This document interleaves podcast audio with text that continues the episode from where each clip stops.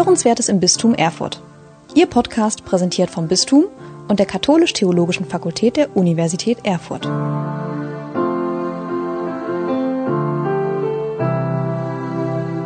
Welche Gemeinsamkeit besteht zwischen Weihnachten und Gründonnerstag? Dieses wäre die 1 Millionen Euro Frage bei Günter Jauch. Es ist das griechische Wort Katalyma, das beide Feste miteinander verbindet und im Weihnachtsevangelium mit Herberge und im Evangelium vom Gründonnerstag mit Obergemach übersetzt wird. In einem Lexikon für biblische Begriffe findet man die Erklärung, dass die Herberge ein umfriedeter Hof mit primitiven Räumen ist, in denen Menschen und Tiere zusammenwohnen, meistens die Tiere unten und die Menschen in der oberen Etage. Es war sicherlich nicht als eine bleibende Wohnstätte gedacht, sondern eher so, wie wir auch heute Herbergen verstehen, das heißt wie in Jugendherbergen, wo es die Unterbringung in großen Schlafsälen gibt. Mancher kennt die Herbergen auf dem Jakobsweg nach Santiago de Compostela. Da kommt es nicht auf Luxus an, sondern auf eine trockene Schlafstätte und auf ausreichend Essen zur Stärkung auf dem Weg. In der Weihnachtsgeschichte heißt es dazu, Maria und Josef müssen einen anderen Ort für die Geburt des Kindes finden, weil in der Herberge kein Platz war. Die Geburt des göttlichen Kindes ist so deplatziert, dass nicht einmal eine einfache Behausung dafür zur Verfügung steht. Ist das eine literarische Formulierung des Evangelisten Lukas oder war es Realität? Die kirchliche Tradition sieht darin einen Fingerzeig Gottes. Der Gottessohn war nicht willkommen. Er war deplatziert in dieser Welt und unbequem von Anfang an. Refuge not welcome, müssen wir heute sagen und lesen. Allein das Kommen der Hirten und Könige schafft eine positive Sicht. Sie erkennen in diesem einfach geborenen Kind den Messias, den sie erwartet haben. Für sie kündigt sich in der besonderen Situation der schwere Stand Jesu an, dessen Ende das Kreuz ist, weil die Machthaber in Staat und Religion ihn nicht haben wollen. Er wurde zum Tod verurteilt, weil er davon gesprochen hat, dass Gott ihn zum König des Himmelreiches gemacht hat, das jetzt schon in dieser Welt sich andeutet und mächtig werden möchte. Für die Geburt Jesu gibt es dann den Pferdestall oder Kuhstall und für das Kind den Futtertrog der Tiere.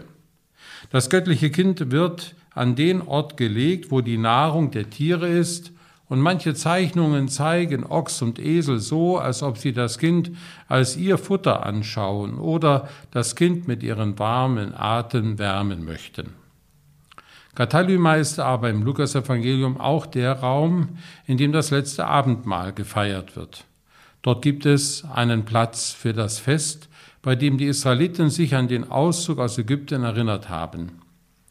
Auch dieses Ereignis im Abendmahlsaal war von düsterer Ahnung begleitet. Jesus Christus feiert es als Vermächtnismahl, als letztes Abendmahl mit seinen Jüngern, da er am Folgetag den Tod am Kreuz stirbt und jetzt schon diesen Tod ahnt. Das Abendmahl erscheint somit wie eine Henkersmahlzeit. In dieser Atmosphäre versammelt Jesus seine Jünger in einem Raum, in dem eigentlich auch kein Platz für ihn war. Die Abendmahlsfeier selbst ist aber auch Ausdruck des Willens Jesu, für immer bei seinen Jüngern bleiben zu wollen. In dieser Feier sollen sie sich zu Hause fühlen und Herberge finden. Weihnachten zu feiern haben wir uns vorgenommen. Feste Traditionen gibt es dafür in unseren Familien. In diesem Jahr wird sich vieles auf die Familienfeier beschränken. Manche suchen auch nach neuen Traditionen, wenn sich zum Beispiel nach der Hochzeit die Notwendigkeit ergibt, zwei Familientraditionen zusammenzuführen. Auch in fremden Ländern finden sich Weihnachtsbräuche, die wir hier nicht kennen und vielleicht neu entdecken, wenn wir dort zu Gast sind oder die Fremden bei uns zu Gast sind.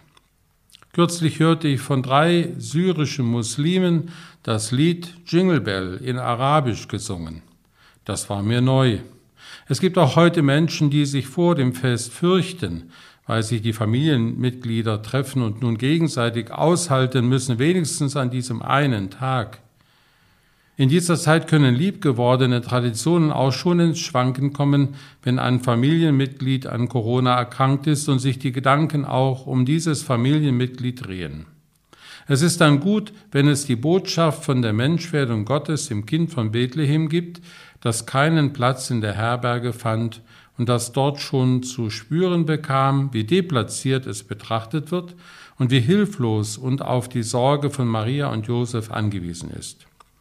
Es sind Worte in der Heiligen Schrift, die ich im Lukasevangelium nachlesen kann, die in Kunstwerken dargestellt werden und die ich nachfühlen kann, wenn ich Flüchtlinge und Obdachlose sehe, die für sich und die Kinder ein Obdach suchen. Sicherlich wären auch Sie heute froh über einen Platz im Stall, weil das besser wäre als ein Platz im Straßengraben oder am Stacheldrahtzaun zwischen Polen und Belarus. Vielleicht empfindet ein traditionell geprägter Mensch das Foto einer Flüchtlingsfamilie auf einer Weihnachtskarte als unpassend. Aber es kann damit deutlich werden, welche Bedingungen bei der Geburt Jesu wirklich herrschten. Ich will mit diesen Hinweisen auf die Armutssituation der Geburt Jesu nichts an der Weihnachtsatmosphäre kaputt machen, sondern ich will helfen, den Wert der Menschwerdung Gottes in Jesus Christus neu zu entdecken. Ich sehe aber auch Grund zur Frage, ob es Jesus heute anders gehen würde, wenn er jetzt hier zu uns nach Erfurt oder in einen anderen Ort der Welt kommen würde, um als Mensch unter uns Menschen zu leben. Aber da müssen wir ja dann sagen und bekennen, er ist unter uns Menschen gegenwärtig und sucht nach Hilfe in den Menschen, die heute Hilfe nötig haben, wo die Schwachheit des Menschen zu spüren ist und Menschen nach einem Raum zum Leben und Bleiben fragen. Und das ist keine Ideologie, sondern es ergibt sich aus dem, was wir von Jesus Christus und seinem Selbstverständnis wissen, was ihr dem geringsten unserer Brüder und Schwestern getan habt, das habt ihr mir getan. In den Armen finden wir Jesus Christus selbst unter uns. Daraus ergibt sich seit den Tagen Jesu der Samariterdienst, der auch Malteserdienst und Dienst des Roten Kreuzes oder jeder andere karitative Einrichtung geworden ist. Das Kind in der Krippe von Bethlehem erlaubt uns nicht, frei von den Gedanken an die Not der Menschen zu sein und uns an guten Düften und köstlichen Speisen zu erfreuen. Es erinnert uns an die besondere Art, wie und wo Gott in dieser Welt unter uns sein will, nämlich dort, wo Liebe geschenkt wird, weil sie nötig ist, um überleben zu können. Wenn Ihnen an Weihnachten Not begegnet, dann öffnen Sie bitte Herz und Hand, egal ob alles wirkliche Not ist oder nicht, und ermöglichen Sie damit, dass auch durch Sie Christus, der Heiland, in die Welt kommt. Sie hörten Hörenswertes im Bistum Erfurt. Ihr Podcast präsentiert vom Bistum und der Katholisch-Theologischen Fakultät der Universität Erfurt.